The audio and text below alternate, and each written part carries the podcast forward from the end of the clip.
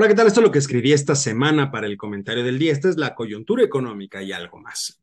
Decía el gran McCrath, las palabras se las lleva el viento, las acciones se quedan en la mente y el populista solo sabe hablar sobre lo que hará, aunque nunca dice cuándo.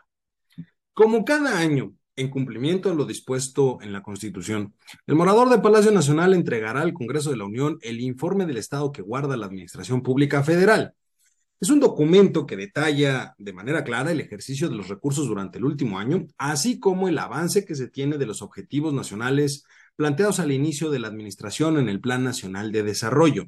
En pocas palabras, todo lo que ha hecho en el último año el gobierno federal, una situación que me genera a mí una duda. ¿Qué es lo que va a informar el hijo predilecto de Macuspana?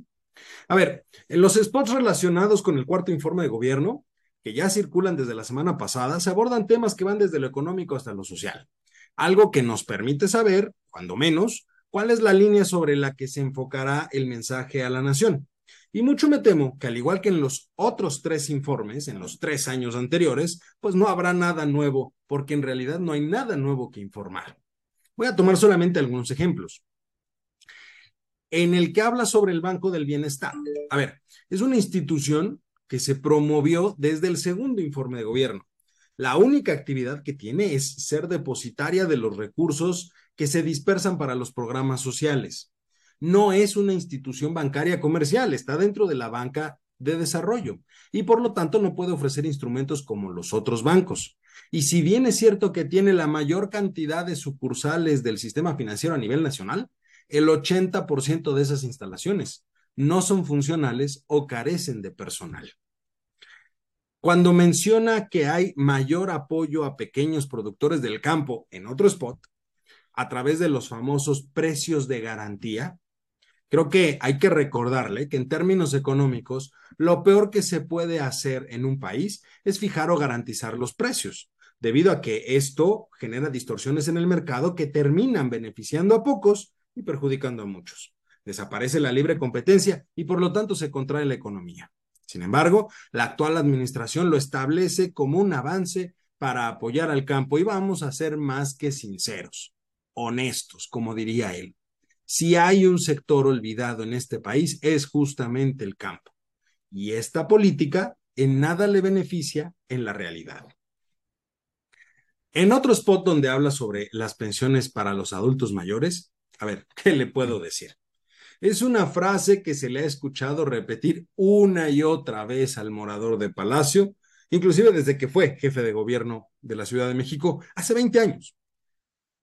Y si bien podría ser una buena política pública de apoyo a un sector en específico por las vulnerabilidades que pueden presentar, es claro que los casi 9.5 millones de personas beneficiarias de este programa son utilizadas como ficha de cambio político, es decir, él no busca ayudar, sino busca generar un clientelismo electoral. Hay un spot donde habla de la honestidad y austeridad. Yo pregunto, ¿honestidad y austeridad? A ver, no hay nada más lejos de la realidad en la 4T. La corrupción ha sido el sello distintivo de este y por supuesto de muchos otros gobiernos de México. La única diferencia radica en la gran hipocresía que se presenta día a día. Y por cierto, eso de que el gobierno está ahorrando por la austeridad no es otra cosa más que una muestra más de la gran ignorancia que tiene en temas económicos el morador de Palacio. Ahorrar implica dejar de gastar.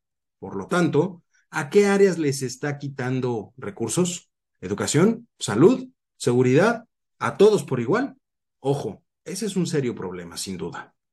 Finalmente, hay spots relacionados a las tres grandes obras faraónicas y sin sentido de este gobierno. La refinería de Dos Bocas, el tren Maya y el aeropuerto de Santa Lucía. Yo pregunto, ¿realmente va a informar lo que sucede en estas tres obras? Que entregó un aeropuerto deficitario y sin conectividad que a pesar de lo que digan, aún no tiene el grado de aeropuerto internacional? que está construyendo un tren que lejos de apoyar el desarrollo solo provocará problemas ambientales? Y lo más importante, que inauguró una refinería que no refina nada. Yo lo dudo realmente. En cuatro años de la 4T, no solo no han hecho absolutamente nada en beneficio de este país. Por el contrario, Económicamente nos encontramos en uno de los peores momentos. La economía no crece aún antes de la pandemia. La sociedad se encuentra dividida por el propio discurso presidencial. ¿Y qué decir de los altos niveles de inseguridad que muchos están viviendo hoy en el país? Ya vamos en 3.000 homicidios dolosos en promedio al mes. Y a pesar de todo esto, el próximo jueves, el hijo predilecto de Macuspana saldrá en su show cómico, mágico, musical a decir que la gente es feliz, feliz, feliz. ¿La oposición es una alternativa?